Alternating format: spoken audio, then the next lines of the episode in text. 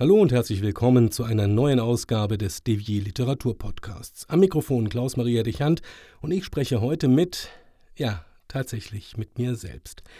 Ich möchte heute ein wenig über Rowold mit euch reden. Vorneweg, ich mag diesen Verlag. Sehr sogar. Allein schon deshalb, weil mein erster Thriller nach der Fünf Freunde und drei Fragenzeichenzeit ein Ro-Ro-Ro-Roman war. Schwieriges Wort. Ein dünnes Büchlein damals, 124 Seiten, der Titel Wollen Sie mit mir sterben von Francis Rick, besser bekannt als Yves Delville, der auch die literarische Vorlage für den Louis Dufiné-Film bei Oscar ist eine Schraube locker verfasst hat. Rowold ist wohl auch mitverantwortlich für meinen Hang zum Makaberen. Immerhin habe ich mich am elterlichen Bücherschrank mit 13 oder 14 heimlich bedient an Roald Dahls Küsschen, Küsschen und und noch ein Küsschen. Wie gesagt, ich mag Rowold. Eigentlich.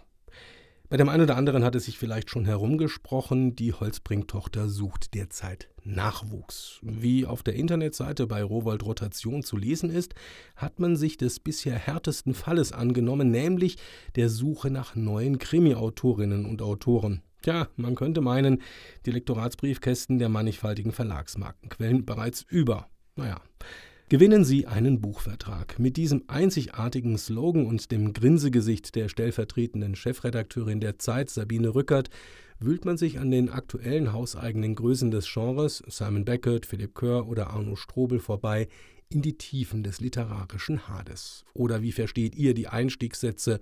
Sind Sie Autorin? Und schreiben Sie Krimis? Oder wollten schon immer einen schreiben? Na gut, das hängt die Latte jetzt schon mal nicht so hoch. Was folgt, sind drei Fallvorschläge, die in einer Art Klappentext daherkommen. Der Elektriker, totes Moor und drittens der Schlüsseldienst. Mit dem ersten Fallvorschlag werden wir uns übrigens später noch ein wenig beschäftigen. Soweit, so gut. Am 6. Juli begann der Wettbewerb und am 30. September endet er. In dieser Zeitspanne sind zu erarbeiten ein Plot auf der Basis eines der Fallvorschläge, ein Exposé mit maximal 500 Zeichen und mindestens 50 Seiten eines Manuskriptes. Drei Monate, also nicht mal ganz. Jetzt mal Hand aufs Herz.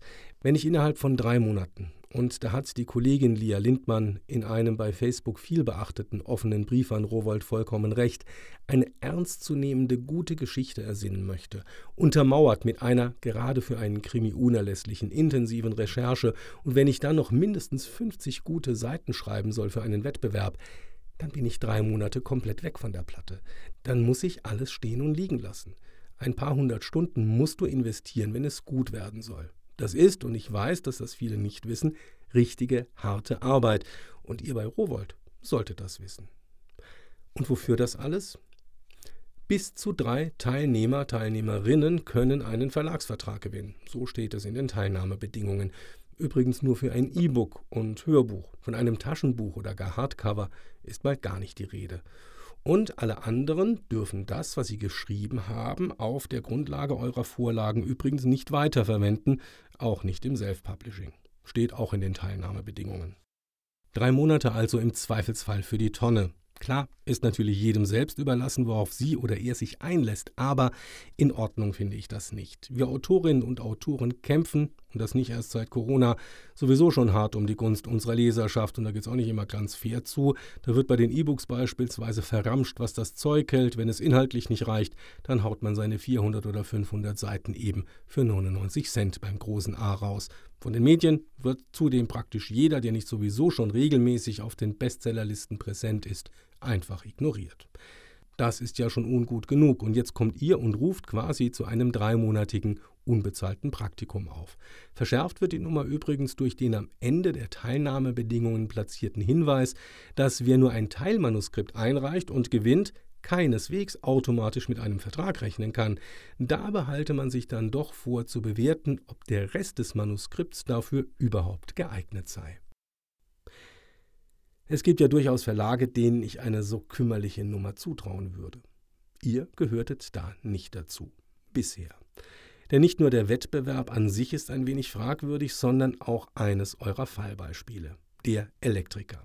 In dürren Worten kurz erklärt, eine Frau 49 stirbt laut Notarzt an einem Herzinfarkt. Im Gegensatz zum Notarzt entdeckt ein Pathologe bei der Leichenschau am Oberschenkel zwei kleine Punkte, die in ihm den Verdacht aufkommen lassen, die Frau könne vielleicht durch einen Stromschlag zu Tode gekommen sein. Die Kripo interessiert sich aber nicht dafür, bis zufällig eine Beamtin Parallelen zu anderen Fällen findet. Leute, wer sich ein wenig auskennt und als Krimi-Autor schon recherchiert hat, erkennt recht schnell, diese Vorlage ist Bullshit. Erstens, in Deutschland werden Leichenschauen und Obduktionen von Rechtsmedizinern vorgenommen. Pathologen untersuchen entnommenes Gewebe und sind zum Beispiel eine wichtige Schnittstelle in der Krebsdiagnostik. Zweitens, wenn ein Notarzt den Tod eines Menschen feststellt, das ist wirklich ein Problem in Deutschland, kommt die Leiche nur dann in die Rechtsmedizin, wenn die Todesursache oder Todesumstände zumindest fraglich sind. Beispielsweise, wenn die Ausbildung von Leichenflecken nicht zur Lage des aufgefundenen Körpers passen. Drittens, zwei kleine Punkte am Oberschenkel.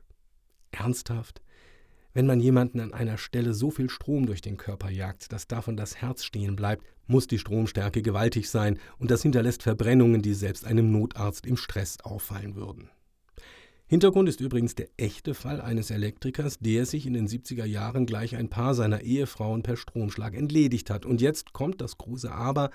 Er hatte seinen Gattinnen Strom am Oberarm und Unterschenkel angelegt und damit den Strom durch das Herz gejagt.